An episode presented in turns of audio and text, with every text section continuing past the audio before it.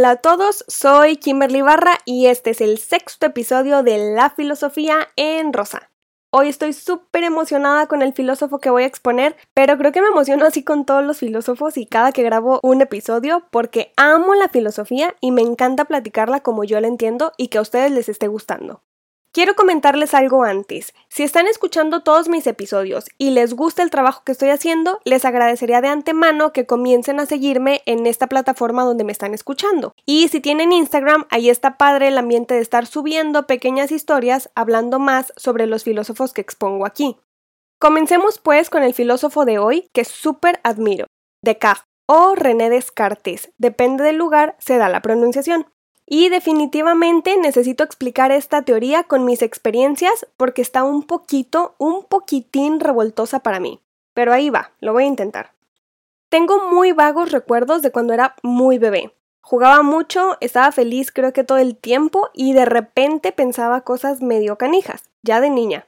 Usualmente me encontraba ensimismada en un pensamiento y se me iba el tiempo ahí. Por eso no aprendí matemáticas en la escuela, creo. Comencé a preguntarme cosas como ¿por qué nací siendo niña y no niño? ¿Por qué vivo en X lugar? ¿Por qué soy pésima para cualquier deporte o por qué me gusta el ballet? Esas pequeñas preguntas que me hacía desde que recuerdo me llevaron a dar cuenta de mi existencia en el mundo. Ya en mi adolescencia pensaba, estoy ocupando un espacio en este planeta, en un tiempo determinado, y soy yo, soy Kim y no otra persona. Cuando comencé a crecer, las dudas sobre mi existencia aumentaron y me preguntaba para qué había nacido. Supuse que tenía una tarea en el mundo y necesitaba encontrar una meta fija para comenzar a forjar el camino que me llevaría hasta ese lugar. Por mucho tiempo pensé que mi meta era ser bailarina de ballet, pero mi mamá quería que fuera a la universidad también y terminé en filosofía, quién sabe por qué. Esa historia la contaré en otro episodio. Estando en la universidad, mi meta era terminar la carrera con muchísima disciplina porque me di cuenta que no tenía talento, pero la disciplina es más importante de lo que creen. En la carrera, entonces sí comencé a dudar de mi existencia, pero a dudar ya feo. Terminé en terapia para llevarlo mucho mejor. Entonces llegó esta frase de Descartes, cogito ergo sum en latín. En español, pienso, luego existo. La primera vez que escuché eso pensé, una vez que piense, voy a existir como ser racional. Primero pienso y luego existo. Mm, no. Ahora entiendo que si esto fuera un imperativo, pues muchos de nosotros claramente no existiríamos. En la clase de lógica proposicional comencé a comprender el lenguaje y el uso del luego en la filosofía. Descartes se dio cuenta de una cosa de suma importancia, pero para eso quiero hablar del contexto sociohistórico de este filósofo francés para que se note por qué la sorpresa a su pensamiento.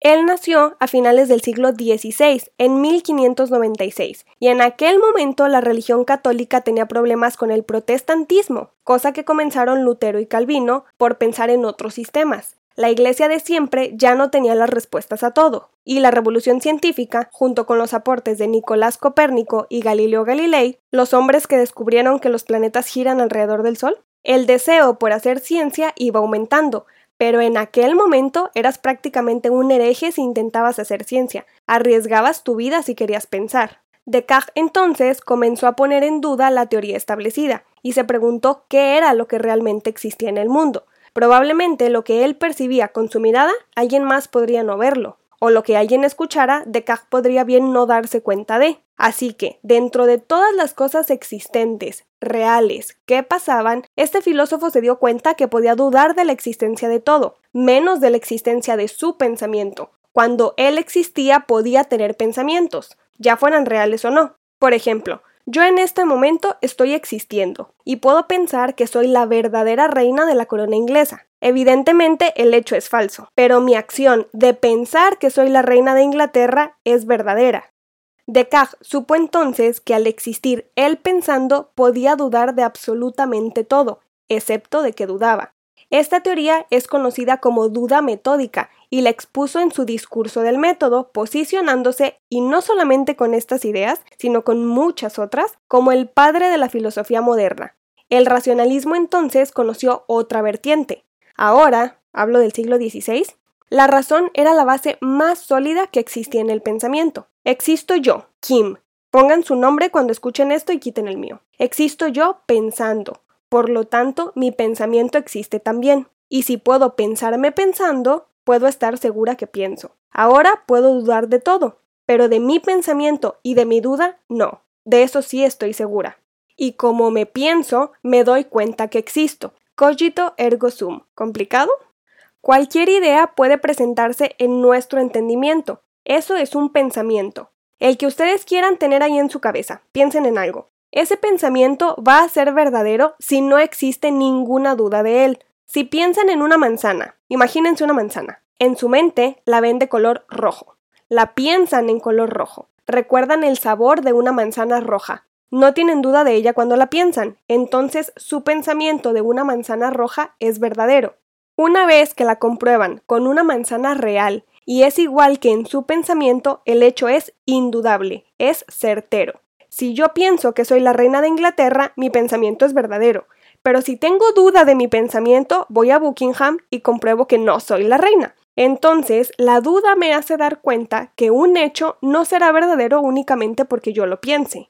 Si son personas que piensan mucho adentro de sus cabecitas, creerán que todos sus pensamientos son certeros. Habrá que poner a prueba sus dudas, conocer otras opiniones, leer, escuchar, investigar y demostrar entonces que lo que está en su mente es falso o verdadero. Mientras no hagan nada de eso, pues sigan creyendo que todo lo que piensan es verdad. Si hay un pensamiento del que puedan dudar, aunque sea un poquitito, entonces es inútil considerarlo verdadero. Eso diría Descartes. Al pensar en todo esto, concluyó que la duda metódica se conformaba de tres sustancias, de tres cosas que están en relación para que algo pueda ocurrir. La sustancia en latín se llama res. La primera es la res cogitans, o sea, el pensamiento, lo que cada uno de nosotros tiene adentro de la cabeza y no necesita los sentidos, ver, escuchar, tocar, oler o probar algo para pensarlo. Luego está la res infinita. Esta sustancia, para Descartes, era la perfecta al ser infinita, y era la que daba el pensamiento, o sea, Dios. Si yo lo pienso es porque debe existir y me ayuda a darme cuenta del mundo, lo que me lleva a la tercera y última sustancia, la res extensa, que es el mundo existiendo, y yo dentro de él pensando, y por supuesto dudando. Tres sustancias entonces, res cogitans, el pensamiento, res infinita, Dios, y res extensa, el mundo. Descartes creía en la existencia de Dios porque consideraba que solo alguien tan perfecto podría crear a los seres humanos pensando y luego de dudar mucho de su pensamiento, sobre todo por la época que vivía, pudo concluir en eso. Si escucharon el episodio anterior sobre Platón o el tercero sobre Diógenes, pueden darse cuenta de la diferencia de los pensamientos y sobre todo de las técnicas y las metodologías para filosofar. Descartes vivió una época de muchísimo movimiento intelectual porque fue cuando la Iglesia católica comenzó a perder el poder de los pueblos. La gente en esa época ya se preguntaba muchísimas cosas sobre ciencia y querían comprobar sus propias dudas. No es que Platón o Diógenes no quisieran comprobarlo, por supuesto que sí, pero el ambiente social para hacer filosofía era muchísimo más aceptado en la Grecia clásica que en la Europa occidental del siglo XVI, lo que vivió Descartes. Hasta aquí entonces está comprendida la frase cogito ergo sum, existo y sé que existo, y para eso debo pensar. Y las tres sustancias para llegar a la duda metódica, res cogitans, res infinita y res extensa.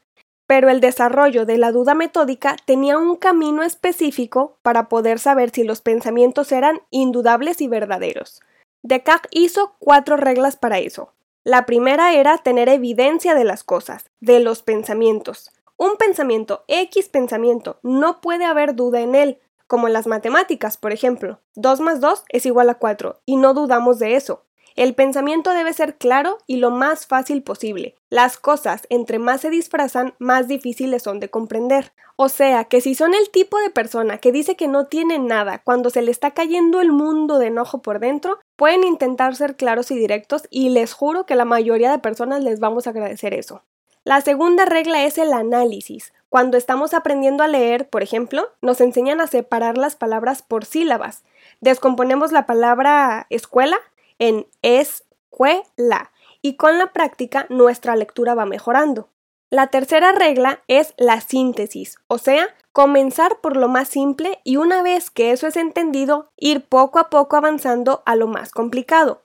Por ejemplo, toda mi infancia en ballet eran los mismos pasos. Por años las clases eran iguales. Para hacer un salto primero nos dejaban un tiempo que para mí era infinito con las rodillas dobladas, o sea, en demi-plie para los que sepan un poquito de ballet. Yo no comprendía eso del impulso. Cuando aprendí muy bien a hacer los pasos sencillos, pudieron llegar los difíciles, y ya no pensaba cómo hacer un salto, simplemente llegaba a mi mente y lo realizaba.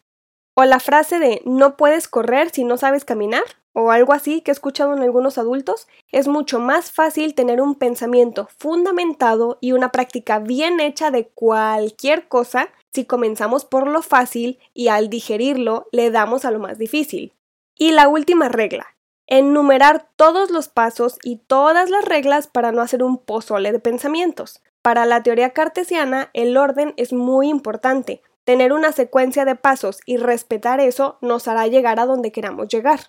La teoría de Descartes rompió con los miedos en la filosofía del siglo XVII. Se reveló quebrando las imposiciones establecidas sobre no poder hacer ciencia y filosofía. O sea, arriesgó su vida por defender su pensamiento y darle al mundo lo que estaba dentro de su mente y eso hizo que todos los filósofos posteriores a él se inspiraran en todos los aportes de este enorme pensador. Por eso sigue siendo el padre de la filosofía moderna. A pesar de haber vivido hace muchos siglos, este filósofo sigue existiendo gracias a la teoría que nos dio a la humanidad y posicionó nuevamente a la filosofía en un precioso lugar que tenía en la Grecia clásica y que, en mi opinión, con la Iglesia católica se fue perdiendo. Y no estoy culpando ese dogma de hacer que la gente no tenga pensamiento propio, ¿eh? Mi opinión en todo esto es mera coincidencia. Este episodio me ha gustado muchísimo porque amo a Descartes, porque me encanta la manera en la que revolucionó la filosofía y luego de él se pensaron cosas fenomenales, haciendo que la gente comenzara a leer más libritos aparte de la Biblia, y yo agradezco mucho eso. Bien, esto es todo en este episodio, ojalá les haya gustado. En Instagram estaré platicando un poquito más sobre la vida y obra de Descartes como de los filósofos anteriores, así que pueden ir a checar por allá también si les está gustando este rollo filosófico. Como siempre, les agradezco por escucharme contarles lo que me fascina y ya habrá un nuevo filósofo muy pronto. Soy Kim Ibarra y esto es La Filosofía en Rosa.